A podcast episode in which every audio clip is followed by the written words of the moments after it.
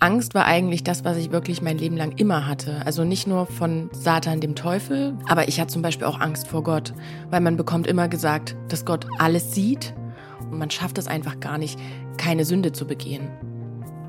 Herzlich willkommen zu Stahl, aber herzlich, dem Psychotherapie-Podcast. Ich bin Stefanie Stahl, Diplompsychologin und Psychotherapeutin. Und heute ist ein besonderer Gast bei mir, die Autorin und Aktivistin Sophie Jones. Sophie ist bei den Zeugen Jehovas aufgewachsen und mit 17 Jahren ist sie aus der Sekte ausgebrochen. Wie das für sie war, mit ihrem Glauben und ihrer Herkunft zu brechen und wie es ihr heute geht, darüber werden wir gleich sprechen. Hallo Sophie, total schön, dass du heute hier bist und ich bin echt so äh, neugierig auf deine Geschichte und ich denke, das wird ein ganz, ganz wichtiges Gespräch heute. Die Frage, die ich dir gerne mal als erstes stellen würde, du bist jetzt, seit wie vielen Jahren bist du jetzt draußen von den Zeugen Jehovas? Ich bin jetzt 27, also neun Jahre. Ich bin mit 18 ausgestiegen. Neun Jahre. Hm. Okay. Wie geht es dir heute, Sophie? Wo stehst du heute in deinem Leben? Also mir geht's auf jeden Fall viel besser als früher, aber ich habe wirklich echt lange gebraucht, um erstmal herauszufinden, wer ich so bin, weil ich vorher nicht wirklich ähm, eine Persönlichkeit hatte. Ich wusste nicht, wie mein Charakter sich noch entwickeln könnte oder was ich auch so mag, einfach was ich für Hobbys haben könnte und Freunde auch. Das ist interessant, weil du in der Sekte gelernt hast, dich total über anzupassen und dich zu verbiegen. Da war wenig Raum für das, wer du bist. Genau, also ich habe mich eigentlich immer gefühlt wie so eine Marionette, dass quasi alle von mir Sachen erwarten. Also sowohl meine Eltern oder dann später, meine Eltern haben sich ja dann geschieden, mein Vater ist raus. Okay. Ich hatte zum Beispiel eine Mutter, die gewalttätig war, die immer natürlich mit der Bibel dann auch ihre Gewalt mir gegenüber gerechtfertigt hat. Und ich hatte immer das Gefühl, dass ich irgendwie perfekt sein muss und dass ich gar nicht diesen ganzen Anforderungen gerecht werden kann, die an mich gestellt werden.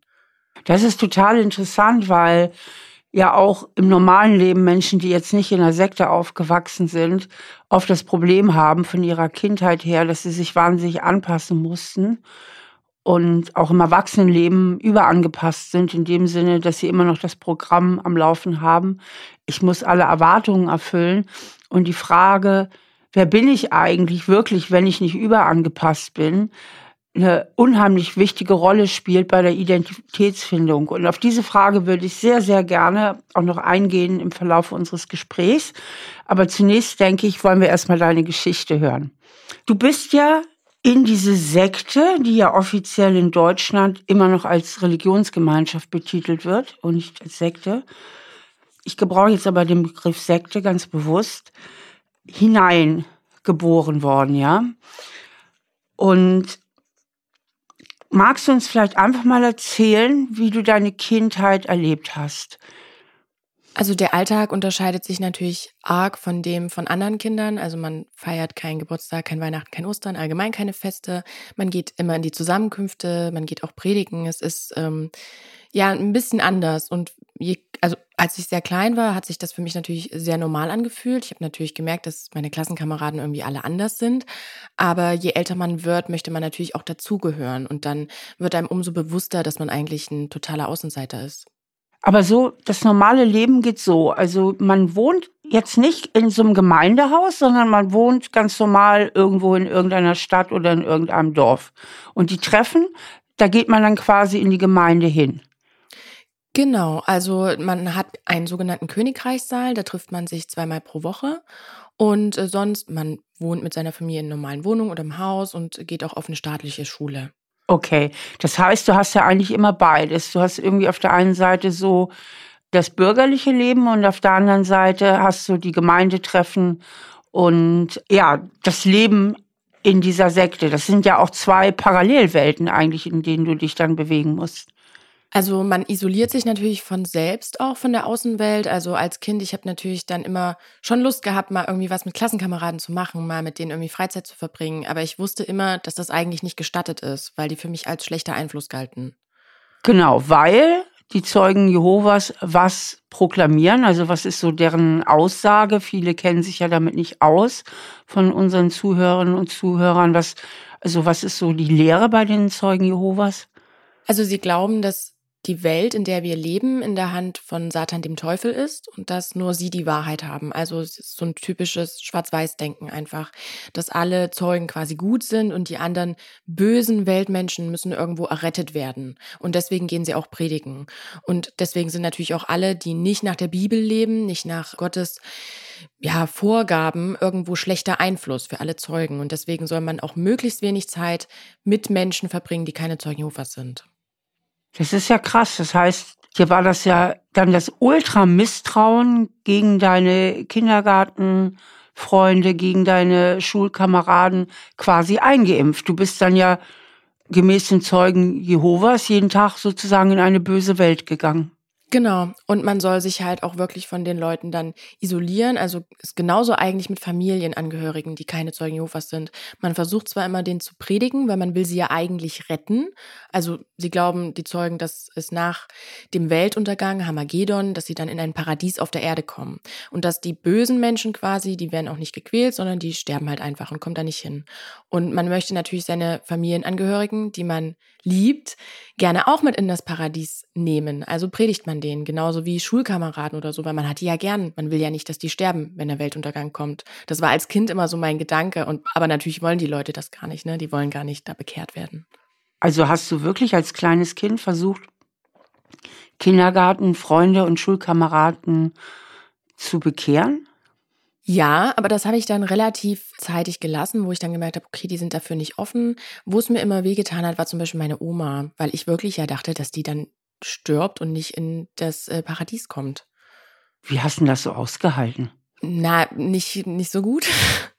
Also als Kind, ich weiß das noch, ich hatte halt immer auch so eine blühende Fantasie, so auch in der Bibel, es wird ja alles immer so ganz dramatisch dargestellt mit Feuerbällen, die vom Himmel kommen und mit irgendwelchen Tieren mit sieben Köpfen und so, alles super gruselig. Und ich bin dann früh immer zum Fenster gelaufen und habe äh, rausgeguckt, ob der Weltuntergang schon da ist, ob alles brennt.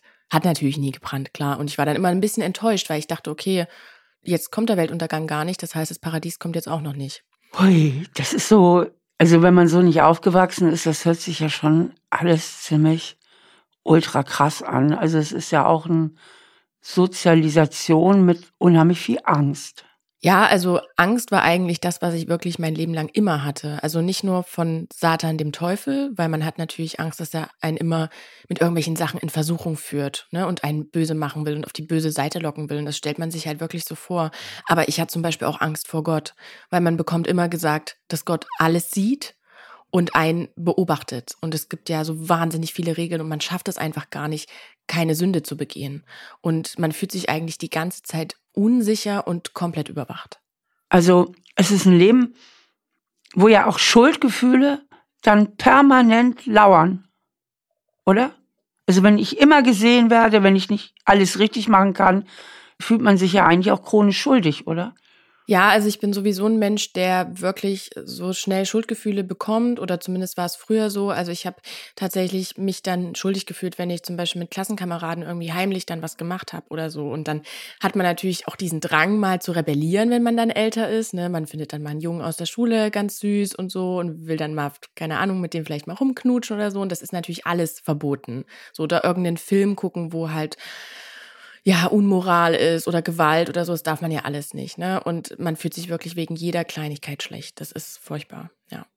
Und wie bist du denn überhaupt bei deinen Klassenkameraden aufgenommen worden? Ich meine, du warst ja total anders und hattest andere Ansichten und du durftest vieles nicht, keine Geburtstage feiern, kein Weihnachten. Ich vermute, sag mir, wenn es falsch ist, dass es auch eine Auswirkung auf die Klamotten hatte, dass gewisse Sachen, die vielleicht vom Style her, von der Mode, die anderen Kinder in der Schule getragen haben, dass das bei dir nicht der Fall war, dass du nicht up-to-date warst über aktuelle Serien, über Computerspiele, über alles, was halt so normales Kinder- und Teenagerleben ausmacht, dass du eigentlich immer so ein bisschen die andere warst. Oder wie darf ich mir das vorstellen? Eins zu eins hast du absolut recht. Also ich habe äh, natürlich irgendwo will man ja auch dazugehören. Man möchte ja ein Teil sein, auch wenn man glaubt, dass das alles böse ist, was die machen. Trotzdem möchte man natürlich irgendwo anerkannt werden. Und also ich habe auch mich wirklich oft blamiert, weil ich einfach so vieles einfach nicht wusste oder nicht kannte. Und wie du schon sagst, ob das jetzt Markenklamotten waren oder irgendwelche Serienfilme, ich war ja so abgeschottet, ich konnte ja niemals mitreden. Und natürlich machst du dich damit auch irgendwo selber oder wirst dann auch zum Mobbingopfer gemacht, ist klar. Ich frage mich, Sophie, wie hast du das ausgehalten? Also du hast ja eben schon mal, darauf sind wir jetzt noch gar nicht näher eingegangen, gesagt, dass du auch eine gewalttätige Mutter gehabt hättest. Also die scheint ja keine Quelle von Wärme und Trost gewesen zu sein. Du warst ja furchtbar einsam. Also so, also ich frage mich, wie hält man das denn aus? Also wenn die die eigene Mutter schon nicht lieb ist und dann gehst du in ein Umfeld, wo du auch der Alien bist, wie hast du dich denn gefühlt? Alien trifft's tatsächlich. Also ich habe mich wirklich immer gefühlt eigentlich wie so ein Freak. Ähm, es war halt so, dass ich äh, so mit 13, also ja, wahrscheinlich schon eher, aber so mit 13, 14 hatte ich auch mehrere Suizidversuche, weil ich einfach wahnsinnig unglücklich war mit meinem Leben und ähm, einfach nicht verstanden habe, warum natürlich auch Gott mich so leiden lässt. Also ich kam einfach nicht mehr klar. So meine Mutter war natürlich für mich immer so eigentlich ein Feindbild, weil ich immer das Gefühl hatte, ich kann natürlich mit ihr auch über nichts reden. Sie hat mir keinerlei Liebe irgendwie geschenkt und das, ich wusste, also ich hatte auch keinen, wie soll ich sagen, Zufluchtsort. Also es gab für mich jetzt nichts, wo ich mich äh, sicher gefühlt hätte. Und dann habe ich mir später auch mit Absicht super viele AGs in der Schule gesucht, damit ich nicht zu Hause sein muss. Ja. Gab es irgendeine Wärmequelle? Nö. Wie meinst du rückblickend, hast du das ausgehalten? Warum bist du eigentlich noch ein normaler Mensch geworden. Es ist mir eigentlich etwas schleierhaft, wenn wir davon ausgehen, dass Kindheit, Elternbeziehungen, Umfeld, alles sehr prägend ist, dass Kinder Liebe brauchen, dass sie Anschluss brauchen, dass sie Anerkennung brauchen, dann kann es ja fast nicht sein, wie gut du das geschafft hast. Hast du rückblickend irgendeine Idee, wie du das gemacht hast als Kind? Also ich glaube schon, dass ich immer wahrscheinlich irgendwie so ein Kämpferherz hatte, weil ich mich immer natürlich auch gegen diese Sachen, die mir passiert sind, irgendwo zur Wehr gesetzt habe. Also ich war immer so, ich konnte meine Gefühle auch nicht kontrollieren. Ich war innerlich immer so wütend und so unglücklich, so traurig. Ich habe super oft geweint, auch so losgeweint, wenn Leute irgendwie mich vielleicht mal minimal kritisiert haben oder so. Und ich habe mir dann natürlich auch in der Gemeinschaft ein bisschen Zuflucht gesucht, also habe mir Menschen gesucht, von denen ich dachte, okay, ähm, mit denen kann ich reden, die sind vielleicht ein kleiner Mutterersatz oder so. Ne? Also man hat ja immer geglaubt, dass die Glaubensbrüder und Schwestern, das war auch so der Duktus, dass die halt Familie sind wirklich. Und habe mir da irgendwie immer so ein bisschen Ersatzliebe versucht zu holen, aber muss auch ehrlich dazu sagen, dass es natürlich nicht dasselbe ist, wenn du genau weißt, okay, deine Mutter liebt dich jetzt nicht, dein Vater ist nicht da und die anderen haben ja selber ihre eigenen Leben und Familien. Ne? Also man hat sich dann, also was ich eigentlich immer für ein Gefühl hatte, war, dass ich eigentlich jedem zur Last falle. Und das war super unangenehm. Ja, das war eigentlich grausam. Das war mehr als super unangenehm. Also wenn ich mich da reinfühle, ist das ja wirklich richtig tragisch. Also und ultra belastend. Also ich kann total verstehen, dass du irgendwann auf die Idee kamst, irgendwie die einzige Lösung ist, mich umzubringen. Magst du mal erzählen, wie es dazu kam, dass du irgendwann sagtest, irgendwie ist das der einzige Ausweg, weil du warst ja ganz ohnmächtig im Grunde genommen. Also ich stand halt total zwischen den Stühlen. Ich wollte zwischenzeitlich immer mal zu meinem Vater ziehen, der ähm, hatte neu geheiratet nach der Trennung. Und äh, hat sie, die Frau hatte quasi auch ein Kind mitgebracht und ähm, es war dann zwischenzeitlich so, dass äh, die Frau das nicht wollte, dass ich da hinziehe. Und ähm, deswegen hat mein Vater dann auch gesagt, okay, du bleibst bei deiner Mutter.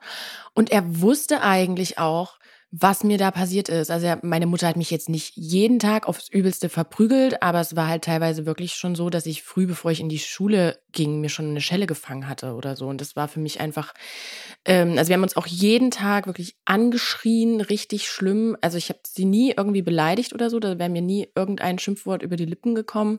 Aber ich wollte mich natürlich auch nicht für alles irgendwie äh, so fertig machen lassen. Ich habe mich dann natürlich irgendwo verteidigt und das war für mich super, super anstrengend. Also es hat wirklich auch körperlich, es hat mich richtig ausgezehrt. Und irgendwann habe ich es dann einfach nur noch so über mich ergehen lassen und mich gar nicht mehr großartig gewehrt. Also dann, hast du immer resigniert. Genau, ich habe es dann irgendwann einfach gelassen, weil ich da nicht mehr die Kraft hatte. Und dann hat mich das natürlich sehr enttäuscht mit meinem Vater, dass er sich da nicht irgendwie ähm, in der Pflicht gesehen hat, mich äh, da rauszuholen. Der hat dich ja richtig im Stich gelassen. Genau, ja. Ich habe, wie gesagt, dann versucht irgendwie auszureisen von zu Hause, indem ich super viel Zeit dann versucht habe, in der Schule zu verbringen, irgendwie mit anderen Leuten. Und ähm, es war dann irgendwann so, dass ich einfach so nervlich auch fertig war, dass meine Schulleistung komplett abgesagt ist. Also ich war eigentlich immer recht gut in Mathe. Und dann habe ich plötzlich im Halbjahr der achten Klasse einen Notendurchschnitt von 5,5 gehabt. Das heißt, ich habe nur noch Fünfen und Sechsen geschrieben. Und ich war aber einfach im Kopf, ich habe es einfach nicht gepackt. Ich habe dann nichts mehr gepackt und ich war einfach nur noch fertig. Und es hat sich dann halt so, so eingeschlichen, dass ich auch mit dem Druck aus der Gemeinschaft nicht mehr nicht mehr klar kam, so dass alle von mir erwartet haben, so viel für Gott zu leisten und ich muss besser sein und ich muss noch mehr Regeln befolgen und noch weniger sündigen und dies und das und jenes, das muss noch besser werden an mir und ich bin einfach nicht genug und das hat sich dann so aufgebaut und der Selbstmord war für mich eigentlich die einzig logische Erklärung für die Lösung meiner Probleme. Also ich wollte auch nicht Aufmerksamkeit oder so, ich wollte einfach weg sein. Und du hast dann ja auch Selbstmordversuche unternommen. Genau. Hat nicht geklappt. Hat nicht geklappt. Und ich habe mal gehört in einem anderen Podcast, dass du deswegen auch super sauer auf Gott gewesen bist, dass es irgendwie nicht funktioniert hat. Ja, also es hat mein Verhältnis zu Gott ein bisschen kaputt gemacht, weil ich ja immer der Ansicht war, er hat mir dieses Leben gegeben und ähm, sollte mir auch die Kraft geben, das durchzustehen. Und ich habe immer, der Glaube war ja für mich der Lebensinhalt. Also ich habe ja wirklich dass meine Mutter das Verhältnis mit ihr oder auch die Schule immer so als Prüfung angesehen, quasi als würde ich leiden für Gott. Also ich bin zwar Gott treu, ich erfülle alle seine Regeln, versuche mich an alles zu halten, aber ich leide halt im Leben dafür. Und irgendwann habe ich gemerkt, okay, das Leiden wird einfach zu viel und er gibt mir nicht die Kraft. Ich bete ständig um Kraft und ich bekomme keine Kraft. Und das hat mich, also dass dann auch dieser Selbstmord nicht geklappt hat, habe ich gesehen als Zeichen von, er will mich nicht erlösen von meinem Leid. Und das hat das Verhältnis zu Gott für mich völlig ruiniert. Also ich habe ihm da nicht mehr vertraut quasi. Wenn ich mal zusammenfasse, haben sie dich dann ja alle enttäuscht. Deine Mutter war von Anfang an, wenn ich das mal so sagen darf, eine Nullnummer. Ja, genau. Nullnummer drin. Ja, also so verstehe ich das. Also sie war ja gar nicht äh, irgendwie mutterkompatibel. Also irgendwie dann die Gemeinde, die dir viel Druck gemacht hat, aber immerhin waren da anscheinend, habe ich so rausgehört, auch noch ein paar nettere Leute, wo du dir ein bisschen mehr Bindung geholt hast.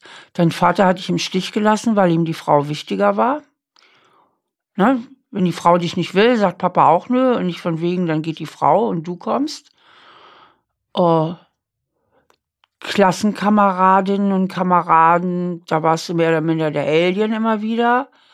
Und auf Gott die Zuflucht, die dir ja immer gepredigt worden ist, dein Leben lang, dass Gott für dich da ist, von dem hast du dich auch total im Stich gelassen gefühlt.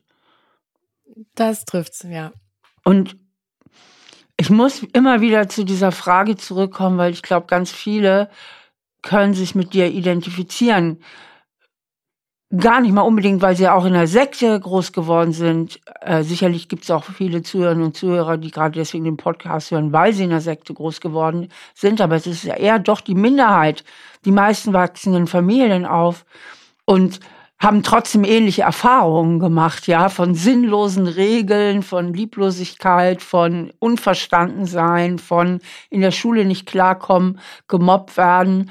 Und Sophie ich sehe dich ja hier vor mir sitzen, ich höre dich reden. Ich würde ganz gern mit dir versuchen zu reflektieren, wie hast du das trotzdem geschafft? Ne? Also, das ist ja irre. Also von mir aus größte Bewunderung. Eine Sache hast du uns schon gesagt, du hast dich immer viel gewehrt und die Emotionen lagen immer sehr oben auf. Das ist natürlich in dem Moment auch immer eine Form der Verarbeitung. Auch dieses Wehren, ne, sich nicht vollkommen in diese Resignation zu begeben. Okay, irgendwann hast du resigniert, dann hast du auch Selbstmord geplant. Aber dieses Wehren, denke ich, das hat dich immer in der Lebendigkeit gehalten, auch in einer gewissen Stärke. Und dass du die Gefühle, die du hattest, so rausgelassen hast, was ja auch wohl ein Naturell von dir ist. Ich vermute mal, du bist vom Naturell eher extrovertiert, das ist ja angeboren.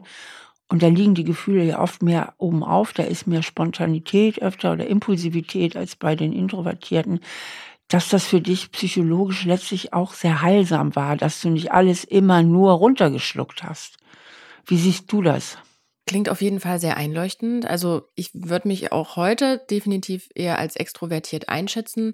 Aber damals war das für mich mit den Gefühlen total belastend, weil ich habe das Gefühl gehabt, ich bin sehr schwach, weil ich das halt einfach nicht kontrollieren kann.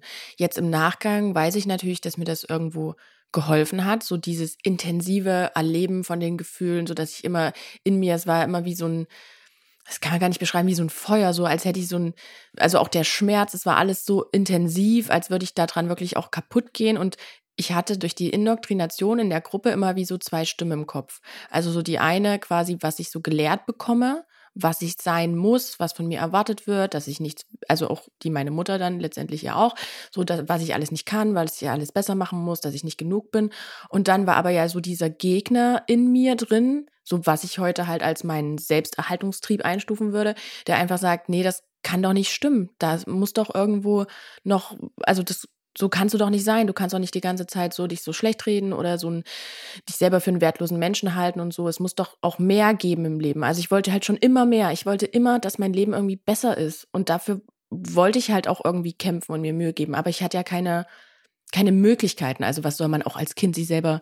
Ich wollte dann auch mal eine Zeit lang ins Heim, aber das hat auch nicht funktioniert. So, aber irgendwann hieß es nur noch, okay, durchhalten und gucken, was passiert. Und ich hätte nie damit gerechnet, dass es besser wird. Aber irgendwann ist es dann einfach besser geworden und ich bin dann ausgezogen mit 16 und dann war es besser. Ja. Was ich toll finde, was du eben gesagt hast, es gab immer eine andere Stimme in mir, die das nicht geglaubt hat, die gesagt hat, das kann doch nicht stimmen. Und ich stelle mir vor, also auch immer so, ich denke immer so als Psychologin mit, alle Welt redet dir was anderes ein und trotzdem hast du diese starke Stimme in dir. Das kann doch nicht stimmen, da muss es doch noch was anderes geben. Ich habe ja damals immer gedacht, dass diese Stimme tatsächlich der Teufel ist, weil ich ja immer alles so in Gut und Böse eingestuft habe. Und dass das quasi meine rebellische Stimme ist, dass das wie der Teufel ist, der mich holen will.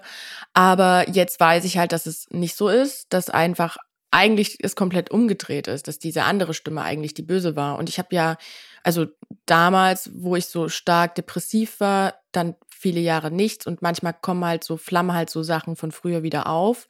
Und dann merke ich aber auch, dass ich wieder zwei Stimmen habe, dass ich einmal so die Depression habe, die mir halt so Sachen einredet, die halt auch nicht stimmen.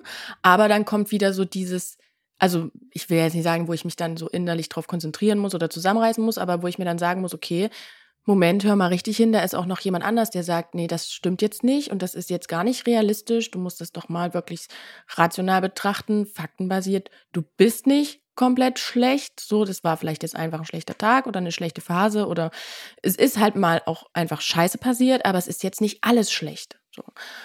Und die habe ich mir mitgenommen. Toll, was du da ja beschreibst, ist, dass du eigentlich ein sehr starkes Erwachsenen-Ich hast, was sich immer wieder zu Wort meldet. Also die Stimme der Vernunft, die ein bisschen Abstand nimmt und sagt, nee, pass mal auf, das kann jetzt nicht sein. Und dadurch auch ein bisschen Abstand herstellt zu der depressiven Stimme, die man ja auch als dein inneres Kind, als dein Schattenkind bezeichnen könnte, die das eben ganz, ganz viel Schlimmes erlebt hat und deswegen immer wieder auch in so einen resignierten Stimmung kommen kann oder da getriggert werden kann in dieser Stimmung, dass das alles sinnlos ist und wertlos ist. Und dann hast du diese Erwachsenenstimme, auf die du dann auch hörst, was ja auch eine gute Technik ist, auf die zu hören und die zu verstärken. Die sagt, nee, das kann nicht sein. Und dann lässt du die Vernunft auch zu Wort kommen und damit gibst du dir auch immer wieder einen inneren Halt. Ich versuch's, ja. Es klappt halt nicht immer. Es ist halt, also so wie du das erklärst, es klingt super logisch, aber es ist manchmal, wie soll ich das sagen? Also zum Beispiel neulich hatte ich einen extremen Streit mit meinem Vater, weil da habe ich ihm noch mal so ein paar Sachen von früher äh, an den Kopf geworfen. Deinem Vater hast du Kontakt und zu deiner Mutter nicht mehr? Oder kannst du mal ganz kurz sagen, was ist der aktuelle Stand mit deinen Eltern? Genau, also zu meiner Mutter habe ich keinerlei Kontakt. Die dürfte aber auch gar keinen Kontakt zu mir haben, weil sie noch Zeugin ist selbst wenn sie wollte. Aber das ist für mich, also das ist komplett fein. Da fehlt mir gar nichts. Aber mit meinem Vater habe ich so ein bisschen, wie soll ich sagen, losen Kontakt. Also nach meinem Ausstieg hat man dann uns irgendwann wieder zueinander gefunden. Aber ich muss ehrlich sagen, dass ich natürlich oder dass es mir schwer fällt, zu vergessen, was halt passiert ist. Weil das natürlich mein ganzes Leben geprägt hat. Ne? Zu vergessen, dass der Vater dich damals nicht zu sich genommen hat. Genau, dass er mich da im Stich gelassen hat und halt ihm alles mögliche andere irgendwie wichtiger war. Und das ist sowas, ja, ich, wie soll ich sagen, da streiten sich ja auch immer alle, man soll vergeben und vergessen und so. Aber ich finde immer, dass es tatsächlich nicht wirklich gesund ist, so zu tun, als wäre nichts gewesen. Und das war halt bei uns die letzten Jahre so ein bisschen der Fall. Also wir haben das nie irgendwie großartig aufgearbeitet. Und ähm, irgendwann ist mir dann tatsächlich neulich mal so ein bisschen der Kragen geplatzt und da habe ich ihm dann mal so ein paar Sachen gesagt, weil, also ja, und danach habe ich richtig, also es ging nicht gut aus, das Gespräch tatsächlich. Und ähm, danach habe ich richtig gemerkt, da hatte ich dann so eine Woche ungefähr, wo ich wirklich gemerkt habe, okay, mein, meine Seele und mein Kopf braucht das jetzt, dass ich jetzt zum Beispiel mal spazieren gehe, dass ich Sport mache, dass ich was unternehme, weil sonst hätte ich wahrscheinlich einen äh, noch einen kleinen Knacks gekriegt. Und dann habe ich mir auch für mich selber zum Beispiel, das klingt auch ein bisschen verrückt, so eine Affirmation geschrieben. Das mache ich manchmal oder wofür ich zum Beispiel dankbar bin in meinem Leben, dass ich einfach nicht diese andere Stimme zu sehr zu Wort kommen lasse, die mir halt irgendwie einredet, wie schlecht ich bin und bla bla bla, sondern dass ich mir vor Augen halte, was ich bin, was ich kann, was ich geleistet habe bisher und was eigentlich alles schön ist. Und das war aber wirklich nötig. Also ich habe richtig gespürt, okay, das ist jetzt nötig, weil sonst drehe ich durch. Ganz spannend finde ich den Part, was du eben über deinen Vater gesagt hast. Du sagst, ja, man soll ja vergeben und vergessen. Das will ich aber nicht. Womit ich dir als Psychologin auch zustimme. Weil es kann ja nicht sein, dass du wieder dafür die Verantwortung übernimmst, dass deine Beziehung zu deinem Vater gelingt. Also dann wärst du ja wieder verantwortlich, indem du vergibst und vergisst, für den Mist, den er an der Stelle auch gebaut hat. Und da spürst du natürlich eine gesunde Wut. Ja, ja das ja. ist ja auch wichtig, weil die Wut ist ja auch völlig berechtigt. Das ist ein ganz angemessenes Gefühl. Und Wut ist ja auch immer antidepressiv. Ne? Also wer Wut verspürt, wird nicht so depressiv. Also Depression ja, kann man auch als erkaltete Wut bezeichnen, ne? eine eingewickelte Wut. Wer schwer depressiv ist, ist in der Regel völlig aggressionsgehemmt. Hm. Aber in der Depression ist oft sehr, sehr viel Wut eingewickelt. Und solange du aktiv wütend bist, schützt dich das auch ein Stück weit vor Depressionen, weil diese Wut ist ein angemessenes Gefühl. Es ist angemessen, dass du auf deinen Vater wütend bist, dass er dich damals im Stich gelassen hat. du warst in einer katastrophalen Lebenssituation bei den Zeugen Jehovas mit einer katastrophalen Mutter. Und dein Vater zieht es vor, auf seine Frau zu hören und lässt sich in dieser Situation. Ja, da ist Wut ein wirklich angemessenes Gefühl und angemessene Gefühle, wenn man die zulässt und sich erlaubt, die sind dann auch der Verarbeitung zugänglich. Und dann kannst du darüber auch irgendwann hinwegkommen oder das irgendwann verarbeiten. Aber es ist nicht in deiner Verantwortung, äh, jetzt das Verhältnis zu deinem Vater zu bereinigen. Was ja jetzt heilsam wäre oder zur Heilung beitragen könnte, wäre, dass dein Vater die Verantwortung übernimmt und sich bei dir entschuldigt und sagt, das war ganz große Scheiße, die ich da gebaut habe und es tut mir wahnsinnig leid. Es tut mir wahnsinnig leid. Könnte ich die Zeit zurückdrehen? Ich würde es vollkommen anders machen. Das wäre ein Zugang zu einem gesünderen und besseren Verhältnis, aber du kannst dich noch die Verantwortung für das Versagen deines Vaters übernehmen.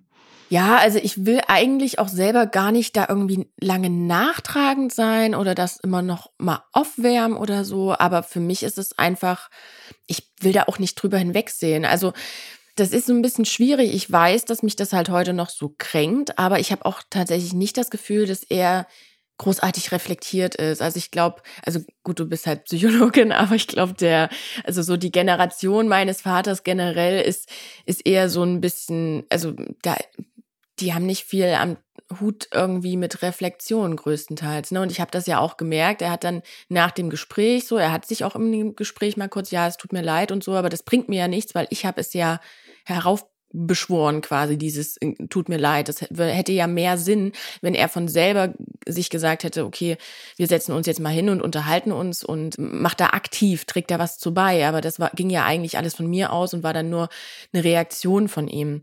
Und den nächsten Morgen zum Beispiel hat er mich dann angerufen und hat mir wirklich so fünf Sachen ganz, ganz schlimm an den Kopf geknallt, die er einfach noch loswerden musste, wo ich dann dachte, okay, das ist jetzt einfach nur seine Reaktion, weil ich ihn halt gekränkt habe mit den Sachen, die ich gesagt habe von früher, so. Aber da ist keinerlei Nachdenken oder dazu, also keine Lernkurve. Und das finde ich halt immer ein bisschen schade. Und ja, also ich sehe auch, wie du sagst, ihn eigentlich in der Pflicht, da ein bisschen was zu machen, weil er einfach auch ein paar Sachen aufzuholen hat. Aber Gut, ich meine, ich bin jetzt auch eine erwachsene Frau. Ich bin jetzt nicht mehr, also der Zug ist halt auch teilweise vielleicht schon ein bisschen abgefahren. Ja. Also ich denke, um das mal versuchen, psychologisch etwas einzuordnen, das Verhalten deines Vaters. Ich vermute schon, dass er sich ziemlich schuldig fühlt, aber dazu komplett in den Widerstand geht zu den Schuldgefühlen. Sie versucht massiv zu verdrängen und irgendwie den Spieß umzudrehen nach dem Motto, ja, du hast ja auch Fehler gemacht. Und dir dann irgendwelche Sachen vorwirft. Grundsätzlich kann man dazu sagen, dass du überhaupt keinen Fehler gemacht hast, weil du warst das Kind und du bist in diese Welt hineingeboren worden und du warst vollkommen in Ordnung, wie alle Kinder, völlig richtig. Und es wäre verdammt nochmal die Aufgabe deiner Eltern gewesen, dir genügend Bindung, dir genügend Liebe zu geben, dir die richtigen Werte zu vermitteln. Ne? Das war nicht deine Aufgabe. Also du warst nicht das Problem du hattest nur ein Problem und zwar recht massive, würde ich sagen, mit vor allen Dingen auch mit deiner Mutter, aber eben auch mit deinem Vater. Und jetzt ist ja die große Frage deines Lebens, wie machst du jetzt weiter, wie gehst du damit um? Weil das ist ja ein schweres Päckchen, was du da zu tragen hast. Und da würde mich brennend interessieren, was sind so deine Schritte? Vielleicht auch noch mal kurz da ansetzen, wie hast du letztlich rausgefunden, wie hast du das gepackt? Und wie hast du seitdem weitergemacht? Da ist ja eine Menge auch zu sortieren, zu verarbeiten. Am Anfang des Gesprächs kam ja auch die Frage auf, wer bin ich, wenn ich nicht überangepasst bin? Da würde ich gerne jetzt nochmal weitermachen. Vielleicht kannst du uns nochmal kurz erzählen als erstes, wo ist denn bei dir Entschluss gefallen, ich gehe da jetzt raus? Ich mache hier nicht mehr mit. Gab es da irgend so ein großes Aha-Erlebnis, so ein Wendepunkt, wo du gesagt hast, so jetzt reicht's, jetzt gehe ich? Ja, also ich habe mich mit 17 taufen lassen, das ist verhältnismäßig spät und hatte vorher schon immer so ein Doppelleben. Ne? Also ich habe halt heimlich auch immer mal geraucht oder hatte mir weltliche Freunde gesucht, also hatte schon ein bisschen Einflüsse von außerhalb, was ja nicht gern gesehen ist und habe das dann natürlich alles heimlich gemacht.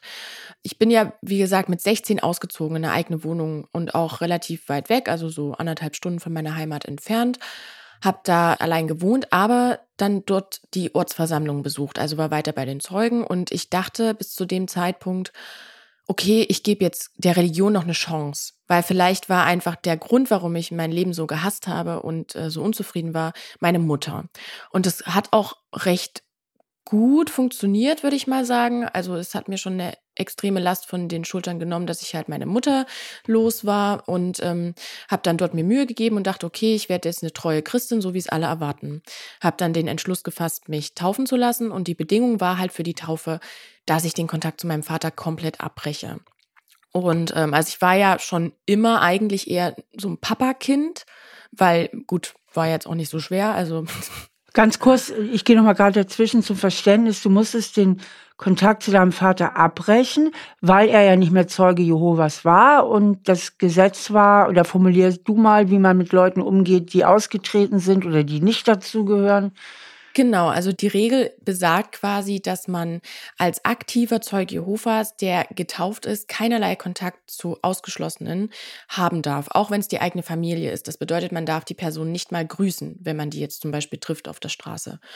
Und ähm, ich war noch nicht getauft, ich war nur diese Vorstufe, ungetaufte Verkündiger und man ist ja aber nur vollwertig, wenn man quasi getauft ist. Und ich wollte mich dann taufen lassen und ähm, wusste aber, dass die Bedingung darin besteht, den Kontakt zu meinem Vater abzubrechen. Und das habe ich dann gemacht. Und obwohl wir wirklich nicht so viel Kontakt hatten, ich hatte ja damals auch in dem Alter noch nicht so reflektiert, was das alles war in meiner Kindheit und wie auch immer, das hat mich sehr, sehr mitgenommen. Also ich war danach wieder wirklich ja, äh, schlimm depressiv und habe wirklich jeden Tag auch nur geheult, nur gelegen und habe nichts mehr richtig auf die Reihe gekriegt und habe nicht verstanden, warum ich so leide, wenn ich ja alles richtig mache. Also wenn ich mich wirklich an die Regeln halte, warum es mir dann so schlecht geht.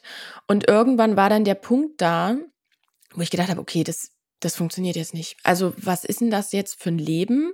Ich mache ja schon alles richtig und trotzdem geht's mir total beschissen. Wie soll denn das erst sein, wenn ich jetzt wieder Sünden begehe oder was auch immer? So, ich tue alles und mir geht's einfach damit so mies, irgendwas kann nicht stimmen. Will ich wirklich so mein Leben leben? Und dann habe ich einige Sachen auch mit anderen Augen gesehen. Also ich habe zum Beispiel dann auch drüber nachgedacht, wenn ich mal einen Mann finde. Es ist so bei den Zeugen, du darfst nur im Herrn heiraten, also auch nur einen anderen Zeugen Jehovas. Und ähm, du darfst dich nicht scheiden lassen, außer einer von beiden begeht Hurerei. So, das heißt, wenn du jetzt einen Mann hast, der vielleicht auch mal gewalttätig wird oder der ein Alkoholproblem hat oder der einfach nur auch ausgeschlossen wird, so du darfst dich von dem nicht trennen und nicht wieder neu heiraten. Und das waren so Sachen, also die Frau steht zum Beispiel auch unter dem Mann. Äh, es ist immer gesagt, dass der Mann quasi das Haupt der Familie ist. Und das war was, wo ich dachte, okay, ich kann so mein Leben eigentlich mir nicht vorstellen. Also ich will das nicht, dass ich irgendwann mal in einer lieblosen Ehe gefangen bin und kein Recht habe, mich daraus zu befreien, dass mein Leben so vorherbestimmt ist. Oder dass, wenn ich Kinder habe, wenn die einen Unfall haben, ich darf denen keine Bluttransfusion geben lassen. So, ich müsste die sterben lassen. Oder wenn mal mein Kind sich gegen den Glauben entscheidet, dann müsste ich zu meinem eigenen Kind den Kontakt abbrechen. Das waren so meine Gedanken und das, darüber habe ich mit 13, 14 16 natürlich nicht nachgedacht, aber mit 17 dann schon. Und habe dann wirklich mir überlegt, okay, will ich, dass mein Leben so aussieht, dass alles so bestimmt ist, dass ich eigentlich in meinem eigenen Leben gar nichts zu melden habe und die ganze Zeit nur für mich hinleide und hoffe, dass irgendwann das Paradies, die quasi Erlösung kommt, aber ich habe ja gar keine Garantie, dass ich da reinkomme, weil ich habe ja schon ganz viele Sünden begangen und es wären auch nicht weniger. So, keiner garantiert mir, dass ich da überhaupt hinkomme. Dann habe ich irgendwann mein Leben lang gelitten für umsonst, für nichts. Und das war mir dann, also das kam mir alles so in den Kopf und ich habe dann irgendwann gedacht, okay, das geht nicht, ich kann das nicht machen. Ich gehe jetzt das Risiko ein und sage hier, pass auf, tschüss, Freunde. Und versuche jetzt das doch mal lieber mit der bösen Seite, mit der Welt. Und hat bis jetzt ganz gut Also geklappt. du hast dich für das Leben vor dem Tod entschieden. Genau, ich habe. Und nicht nach dem Tod. Weil, ja. wenn ich das richtig verstehe, was du mir erzählst, ich bin jetzt nicht besonders vertraut äh, mit der Ideologie von den Zeugen Jehovas, aber irgendwie läuft der ganze Mist ja darauf hinaus, dass du dich auf das Leben nach dem Tod vorbereitest. Genau, also, also dass du ins Paradies kommst. Ja, genau. Also das habe ich mir halt auch immer gedacht, so dass man leidet quasi in dem Leben jetzt für irgendwann ein glückliches Leben zu führen im Paradies, wo aber ja niemand eine Garantie hat, dass es wirklich kommt. Und ich habe dann gesagt, okay, dann bin ich lieber im Hier und Jetzt glücklich, halt nicht auf ewig, sondern nur vielleicht, wenn es gut läuft, 70 Jahre, aber das ist auch okay. Mhm. Ich glaube, das war eine gute Wahl. Ja, ich glaube auch. Wie ist es denn da mit dir weitergegangen? Wo stehst du denn heute im Leben? Sophie, was machst du? Wie dürfen wir uns dein Leben heute vorstellen? Wie ist deine aktuelle Situation? Also heute ist mein Leben super, das kann ich wirklich nur so sagen. Ich bin dafür auch äh, sehr dankbar. Das war tatsächlich aber nicht so leicht. Also die ersten Jahre nach dem Ausstieg hatte ich echt Probleme. Also ich habe natürlich erstmal gar nicht, mir war auch nicht klar, dass ich in der Sekte war oder so. Also ich habe wirklich viele Jahre das eigentlich nur komplett verdrängt, was passiert ist, habe da mit niemandem drüber gesprochen. Es war mir super unangenehm, super peinlich, dass das irgendjemand weiß. Und habe dann mit 23, also eigentlich fünf Jahre nach dem Ausstieg, ein YouTube-Video gemacht, wo ich mal alles erzählt habe, weil es hat mir einfach total auf der Seele gelastet und ich habe mich dafür so geschämt und habe nicht verstanden, warum, weil ich ja eigentlich nichts dafür konnte. Und äh, damit hat das eigentlich alles angefangen. Also ich habe dann angefangen, das so anzunehmen und zu akzeptieren, meine Vergangenheit und mich auch dafür nicht mehr zu schämen und dass es mir nicht mehr peinlich ist und habe dann angefangen, so ein bisschen äh, aktivistisch tätig zu sein, habe ähm, bin in einem Verein, der Aussteiger unterstützt, unterstütze auch heute andere Aussteiger und da habe ich so gemerkt, okay, ich bin erstens gar nicht allein. Also es gibt super viele Leute, denen das genauso oder noch schlimmer ergangen ist als mir. Und es ist auch kein Tabu. So, es ist nichts, was mir peinlich sein müsste. Ich konnte nichts dafür und es ist, ja, es ist einfach okay. Und da konnte ich dann erst anfangen, so ein bisschen auch mein Leben zu genießen und herauszufinden, wer ich eigentlich bin. Davor habe ich mich immer nur versteckt. Und heute hast du einen Job? Also hast du dann die Schule fertig gemacht, hast du eine Ausbildung gemacht? Also du musst ja irgendwie Fuß fassen, du musst ja irgendwo wohnen, du musst irgendwo von leben, du warst ja jetzt nicht mehr in der Community. Du musstest ja irgendwie in, in dieser Welt dann auch nochmal Fuß fassen. Genau, also ich bin ja äh, mit 16 ausgezogen, habe eine Ausbildung angefangen in der Bibliothek in dem Ort, wo ich war, weil das auch natürlich im Einklang mit Gottes Wort steht.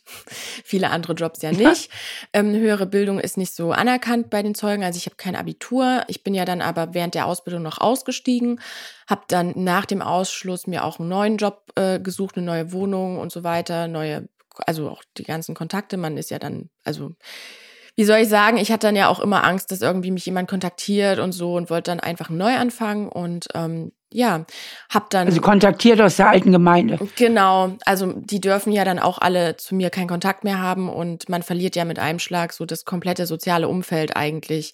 Und deswegen habe ich mir versucht, äh, parallel schon ein ähm, paar Kontakte zu knüpfen, quasi weltliche, dass ich dann nicht komplett alleine dastehe.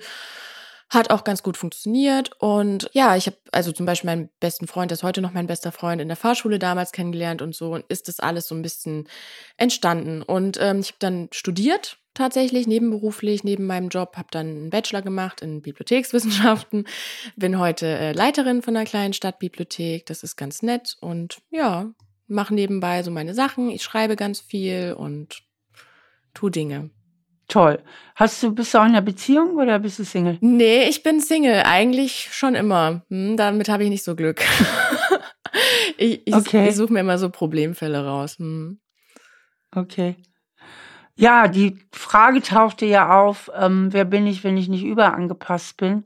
Also großes Stichwort Identitätsfindung.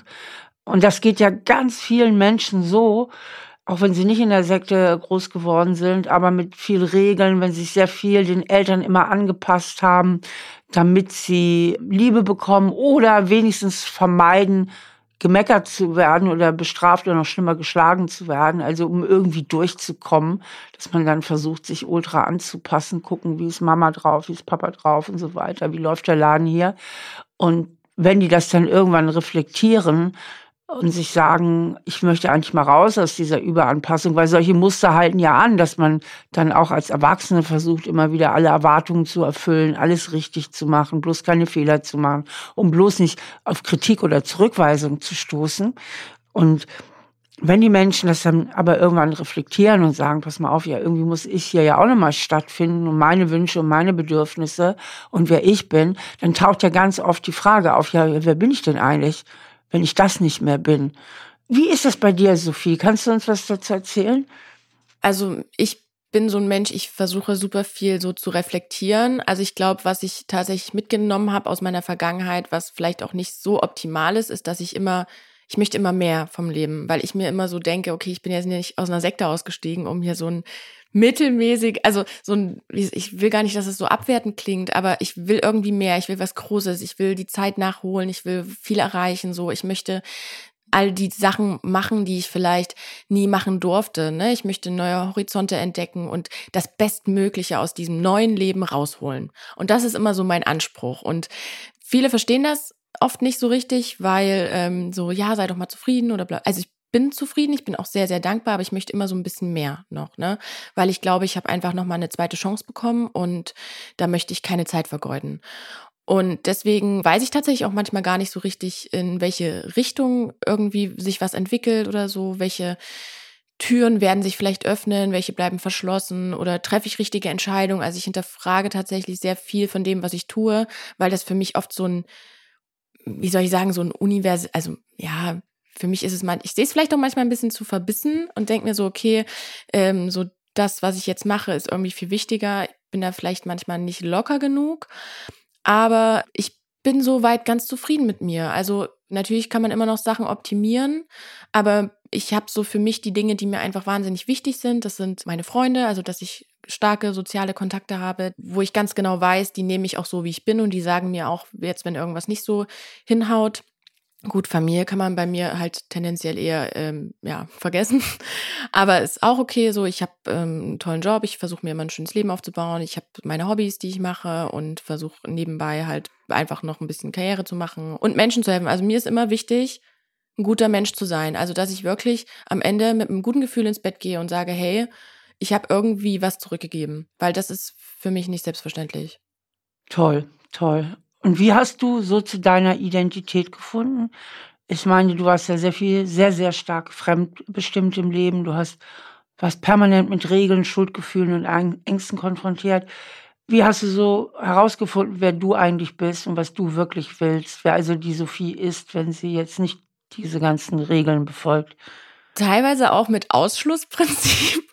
Also ich bin natürlich ja. erstmal ein bisschen, bisschen äh, ja ausgerastet, als ich dann so machen konnte, was ich will. Also ich glaube so Anfang 20 oder so war ich dann auch so ein bisschen viel Party gemacht und auch äh, so ein paar fragwürdige Entscheidungen getroffen und einfach gedacht, okay, so da kam wieder der rebellische Geist durch, ne? Alles, was so verboten war, das ich jetzt mal nach und so. Hab dann aber, also bereue ich jetzt auch nicht, hat dazugehört, aber ich habe dann auch gemerkt irgendwann, okay, ich habe jetzt folgende Möglichkeiten. Entweder ich mache das weiter und bleibe weiter in so einer Szene, wo die Leute eigentlich äh, nur feiern das Leben ist oder so und das machen die halt dann auch, also würde ich dann auch machen, bis ich 40 bin wahrscheinlich, keine Ahnung. Oder ich sage jetzt gut, okay, ist für mich abgehakt, so will ich jetzt eigentlich nicht mein Leben lang mich bewegen in den Kreisen und versuche jetzt mal andere Sachen. Und ähm, das ja, also ich habe halt, das war diese Suche nach mehr, ne? Also natürlich war es logisch, dass ich dann sage, okay, ich gehe jetzt mal mehr feiern oder ich habe auch mal einen One-Night-Stand oder ich trinke viel oder was auch immer so, was halt auch nicht gut ist, aber ich musste es einfach mal gemacht haben, um zu sagen, okay, das ist nichts für mich. Also ich habe mich bewusst gegen diesen Lebenswandel dann entschieden und das war auch gut so. Hätte ich es nie versucht, würde ich wahrscheinlich irgendwann später mal in der Midlife-Crisis sagen, okay, jetzt hier, los geht's. Aber ja, und dann kamen wieder andere Sachen, wo ich gedacht habe, okay, will ich das jetzt? Will ich wirklich so sein oder sehe ich mich da? Und dann ernsthaft überlegt habe, okay, das ist es halt nicht. Und ich habe verschiedene Sachen auch versucht und die haben halt nicht geklappt. Also zum Beispiel bin ich halt auch einfach kein Model und das wird es auch nicht mehr werden. Und Sängerin wird es auch nicht, weil der Zug halt auch abgefahren ist und Astronautin halt auch nicht. Aber was ich so machen kann in meinem Bereich, was mir Spaß macht, das würde ich vertiefen und was halt funktioniert und klappt, das mache ich. Und was mir Spaß macht und was halt nicht knappt, na, da lasse ich es halt. So, ja. Gibt es irgendwas, wo du sagst, ja, da habe ich auch was aus dieser Zeit gezogen? Also wenn du jetzt auf diese 17 Jahre zurückblickst, sagst du, das war nur sinnlos oder sagst du, es hat mir auch zu irgendwas Bestimmtem verholfen in diesem Leben? Also kannst du auch ein Posit was Positives sagen? zu diesen 17 Jahren? Ja, also natürlich, ich wäre ja heute gar nicht so, wie ich bin, wenn ich das nicht erlebt hätte. Also vielleicht wäre ich auch heute irgendeine gemeine, undankbare, böse Person, weil mir einfach immer alles äh, Glück zugeflogen ist oder ich ganz toll aufgewachsen bin, dass mich alle verhätscheln oder so. Ich bin ja so, wie ich bin, eben weil ich schon selber für mich früh kämpfen musste und äh, mich wehren musste und ähm, ich weiß auch, dass vielleicht viele Leute mich auch nicht mögen, weil die denken, boah, die ist zu laut oder ist zu, weiß ich nicht, will zu viel oder keine Ahnung. Aber ich bin halt nicht still und ich passe mich auch nicht immer an und mache halt einfach, was ich möchte und was ich denke, was mir gut tut und verbieg mich halt auch nicht mehr, weil das habe ich viel zu lang gemacht in meinem Leben und deswegen, ja, ich bin da dankbar dafür und ich nehme nichts selbstverständlich. Und dazu fällt mir auch ein, Sophie, Du musst ja auch ein wahnsinnig dickes Fell entwickelt haben. Du kannst ja mit Gegenwind umgehen. Ich meine, du bist so aufgewachsen, nirgendwo dazuzugehören. Selbst die eigene Mutter ähm, hat man nicht das Gefühl, dass sie einen lieb hat. Also, ich meine, das musst du ja auch auf der anderen Seite, oder ich höre das ja auch raus, ich sage das, was du formulierst, eine unheimliche Stärke verlieren. Ich kann auch auf euch scheißen, wenn es sein muss. Ne? Ihr müsst mich nicht alle lieb haben. Ich meine, das ist das, was du ja auch kannst, ne? ohne Liebe irgendwie dich weiterzuentwickeln. Ja, das ist ja unglaublich, was du da hingelegt hast als Kind und Jugendlicher an psychischer Kraft, an äh, psychischer Widerstandskraft. Und das hat dich natürlich auch gewappnet dafür, heute zu sagen, okay, ich muss euch nicht allen gefallen, ich gehe meinen eigenen Weg. Ich würde tatsächlich nicht sagen, dass ich ein dickes Fell habe. Also ich kann heute meine Gefühle besser einordnen ne, und damit auch besser umgehen, aber ich bin trotzdem super emotional. Also wenn ich jetzt Menschen verliere oder so, ich, ich weine auch super viel. Einfach was raus muss, muss halt raus, so, ne? Und ähm, ich habe tatsächlich mich ja mal in Therapie begeben vor ein paar Jahren, weil ich einfach wissen wollte, ob mit mir alles korrekt ist oder ob ich irgendwelche bleibenden Schäden davon getragen habe, wie so ein kleiner Checkup quasi. Und ähm, da habe ich damals auch dann ähm, ich weiß nicht, was da los, da hatte ich wieder so eine misslungene, wir wollen es nicht Beziehung nennen, nennen wir es Identitätsunfall. Und da, äh, da habe ich dann so gesagt zu meiner Psychologin, eigentlich müsste es mir doch total leicht fallen, Menschen zu verlieren, weil ich das schon früh gelernt habe. Und da meinte die, nee, ähm, nur weil du es oft machst, bist du ja, also härtet dich das ja nicht ab oder stumpfst du ja dann nicht ab. Es tut da eigentlich wahrscheinlich sogar noch mehr weh, weil es halt alte Wunden aufreißt. Und das, das klingt für mich irgendwo einleuchtend, dass ich einfach, also ich lerne halt damit umzugehen, aber es ist für mich nicht, ich weiß nicht, wer trotzdem kein Profi im Verlieren von Menschen oder so, ich weiß es nicht. Keine Ahnung. Das glaube ich dir gern, aber ich denke, du hast eine hohe Widerstandskraft, da möchte ich es mal so formulieren. Ja, gut. Sonst hättest, wärst du diesen Weg nicht gegangen. Und wenn du auch heute sagst, ich bleib dabei, dass ich mich nicht immer anpasse, ich bleib unangepasst und es ist mir dann auch nicht so wichtig, ob alle mich mögen, dann meine ich das mit hoher Widerstandskraft, ja. was ich eben dickes Fell sagte. Auf dem anderen Zettel steht natürlich, dass du emotional bist und dass du natürlich mit Verlusten auch zu kämpfen hast und so weiter. Aber insgesamt bist du ein total tapferes Kerlchen, um es mal so auszudrücken. Also du hast Vielen echt Dank. eine hohe Widerstandsfähigkeit. Ich bin Sevi Kaugummi. ja. Eine letzte Frage noch, die bist du bestimmt schon öfter gefragt worden und ich finde die aber ganz wichtig. Hast du ein paar Tipps für Leute, irgendwie rauszukommen, sei es aus einer Sekte oder einfach aus einer aus einer Community, wo man immer mehr spürt, das tut mir nicht gut. Gibt es so zwei, drei Tipps, die du so mitgeben kannst, was wichtig wäre, um so einen Exit hinzukriegen? Also was mir immer geholfen hat, ist, äh, mir vorzustellen, wie mein Leben sein könnte. Also so zu denken, okay, so sagen wir in fünf Jahren, oder was wäre so das Traumleben? Was würde ich mir wünschen? Wann wäre ich wirklich glücklich? Und das so ein bisschen zu manifestieren, also einfach daran zu glauben, dass es wirklich möglich ist. Dann, äh, je nachdem, wie natürlich die Umstände sind, sich ein bisschen äh, Halt suchen. Also auch Leute, an die man vielleicht gar nicht denkt. Also ich habe zum Beispiel gerade ein Mädchen, die auch bei den Zeugen Jehovas aussteigt und die hat halt ausgeschlossene Familienangehörige und ehemalige Freunde. Und da habe ich zu ihr gesagt, hey, such doch mal den Kontakt zu denen, die helfen dir bestimmt so. Und sie hätte halt daran niemals geglaubt. Aber ich denke, wenn man offen ist gegenüber dem Umfeld und einfach auch mal nach Hilfe fragt, so viele Menschen sind bereit, einem zu helfen und äh, einen zu unterstützen, von dem man es niemals erwarten würde. Ja. Ja, super. Super. Genau, ich, ich denke, irgendwas ist da, ich glaube, da vermute ich mal, dass Leute, die, du bist, du hast ja auch dazu helfen, so aus Sekten auszutreten, was ja auch immer im Grunde, ob es eine Sekte ist oder die eigene Kindheit, wenn sie sehr schwierig war, eine Distanz zu bekommen zu diesem Weltbild, was einem vermittelt wurde. Ja, das ist ja schwierig, sich so zu lösen, zu sagen, äh, Gott äh, sieht jetzt nicht mehr jeden meiner Schritte oder beziehungsweise wie du, dann soll er ihn halt sehen, aber ich setze jetzt auf das Leben vor dem Tod. Also, dass man sich löst aus diesen Glaubenssystemen, ja, also, oder wenn es nur in der Familie ist, also jenseits von Regelsystemen, falschen Werten, also diesen Abstand da zu bekommen, Hast du da auch noch einen Tipp oder ist das zu schwierig? Also ich hatte tatsächlich die Probleme damit, also nicht nur mit dem Glauben, sondern auch mit meiner Mutter zum Beispiel, weil meine Mutter mir auch immer mhm. so eingetrichtert hat halt, dass ich einfach nicht gut genug bin, ich bin nicht fleißig genug, ich bin nicht dies, das, jenes, also was ja. alles so falsch ist. Und ich habe das ja super viele Jahre meines Lebens wirklich regelmäßig immer gehört von verschiedensten Seiten. Und es hat wirklich lang gedauert und es gibt natürlich auch heute noch Momente, die das so ein bisschen wie soll ich sagen, retraumatisieren oder wo mich, also was mich einfach richtig triggert, wo ich dann denke, okay, Alarmglocken schrillen, jetzt erinnert mich das an damals. Aber also mir hilft zum Beispiel, dass ich wirklich mir bewusst mache, wer ich eigentlich bin. Also was von diesen Sachen ist jetzt rational gesehen wirklich wahr, dass ich zum Beispiel auch, es sind ja Sachen, da traut man sich manchmal gar nicht neulich also ich frage dann auch meine guten Freunde, wie seht ihr mich? Wie wirke ich auf euch? Oder was gibt es denn, wo ihr denkt, dass ich dran arbeiten müsste oder so, ne? Und eine der Sachen, die mein Vater zum Beispiel zu mir gesagt hat, war, das hat mich wirklich arg verletzt, dass er meinte, ja, du pass auf, dass du nicht wirst wie deine Mutter. Und als Kind warst du schon so, du wolltest immer äh, im Mittelpunkt stehen, du wolltest immer Aufmerksamkeit und das ist jetzt auch noch so. Und da ist oh mir wirklich, da ist mir wirklich der Kragen geplatzt. Da habe ich dann gesagt, ähm, alles klar, danke für den Tipp.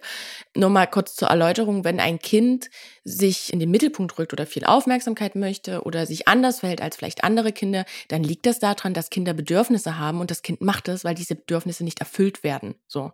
Und er hat halt, also das hat mich so, das war auch erst jetzt vor ein, zwei Wochen, das hat mich so, also es waren wie gesagt noch drei andere Sachen, die waren genauso schlimm, aber es hat mich so mitgenommen, dass ich wirklich ernsthaft an mir selbst dann gezweifelt habe und dann wirklich auch mit meinen, mit meinen Freunden darüber gesprochen habe und dann auch so Feedback wollte, weil ich will natürlich nicht irgendwie sein, wie ich gar nicht sein möchte, aber das nicht mitkriegen. So, ich möchte ja an mir arbeiten, ich möchte ja besser werden und ich möchte ja ein schöner Mensch sein und ich möchte ja positiv sein und nicht so auf andere wirken und dann am Ende denke ich mir, ups, das wusste ich jetzt gar nicht, dass ich immer im Mittelpunkt stehen will und was weiß ich.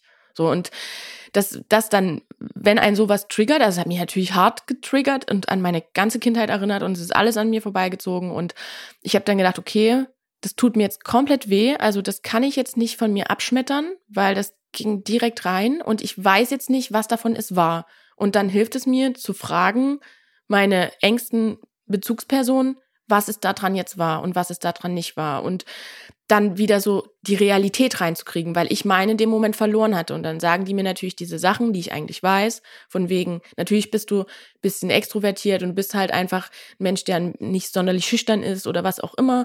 Aber so, meine eine Freundin sagt zum Beispiel zu mir, ich habe keine Freundin, die mich so oft fragt, was bei mir los ist wie du. So, das, ja.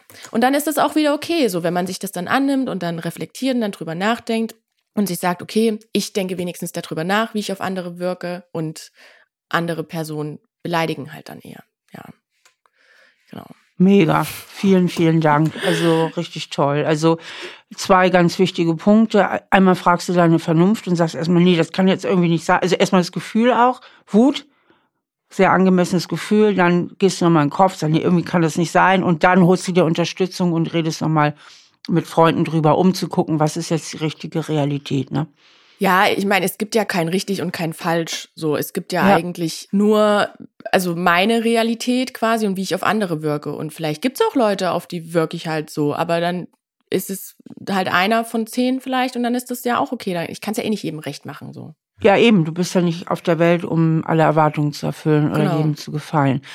Sophie, das war ein tolles Gespräch. Vielen, vielen Dank für deine Offenheit, fürs Teilen, für die tiefen, tiefen Einblicke, die du uns gewährt hast. Ich denke, ganz, ganz viele Hörerinnen und Hörer werden davon profitieren.